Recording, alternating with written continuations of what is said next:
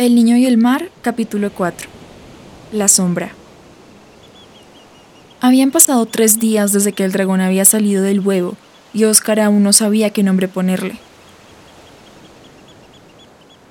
Había pensado en Eki, pero cuando lo propuso, el dragón lanzó fuego por la boca y casi lo deja sin cabello. Mientras tanto, no pasaba un minuto en el que el dragón no pensara en irse. Miraba las nubes que ocultaban el horizonte y el impulso aumentaba. Pero cuando el niño lo miraba con sus ojos brillantes de emoción, se sentía incapaz de hacerlo. El dragón observó al niño lavar la ropa afuera de la casita. El viento helado golpeaba contra él con tanta fuerza que parecía que iba a salir volando en cualquier momento. Pero el niño era fuerte y ya se había acostumbrado a sobrevivir en un ambiente hostil. Caminaba enfrentando todo como si hubiera nacido para ser un guerrero. La silla de ruedas permanecía afuera, junto a la puerta, pero sin ruedas. El niño las había enterrado en la arena pocos días después de que el dragón llegara. En el fondo, esperaba que las olas se las llevaran para que una parte de él permaneciera bajo el mar.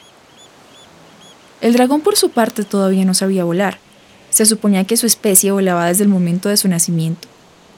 Pero por algún motivo aún no podía controlar sus poderes. Echaba fuego por la boca cuando no quería, y las veces que trataba de lucir amenazador, solo lanzaba una lamentable pequeña nube de humo.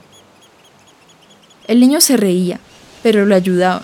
Entendía más que nadie su deseo de volar, después de tantos años de no poder caminar. Todo cambió con la llegada de la tormenta. El niño y el dragón estaban junto a la desgastada chimenea.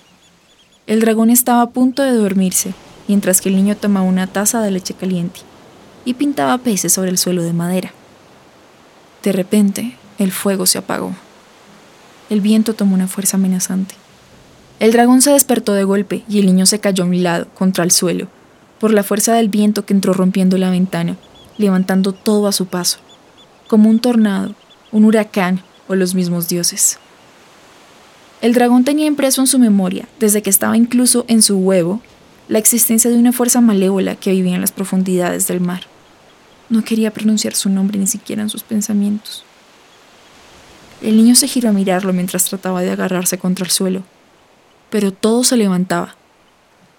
No podía creer que su casa estaba desapareciendo poco a poco por la fuerza de la tormenta. A lo lejos, desde el océano, una sombra negra volaba sobre las olas a toda velocidad, dirigiéndose hacia la orilla. A medida que se acercaba, el viento tomaba una potencia tan amenazante que parecía malévola. El dragón intentó volar. La necesidad se volvió más fuerte que nunca. Deseaba salvar al niño a costa de lo que fuera, pero nada funcionaba. Empujó su cuerpo con unas pequeñas patas y sus largas alas, hasta llegar al niño. Como pudo, se interpuso entre él y el viento, abrazando el pequeño cuerpo.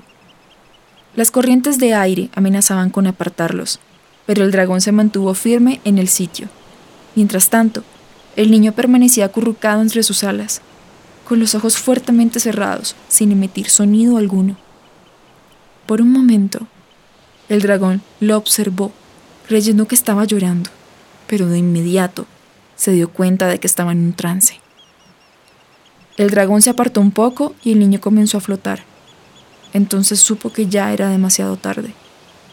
La sombra ya estaba justo al lado y el dragón sabía su nombre.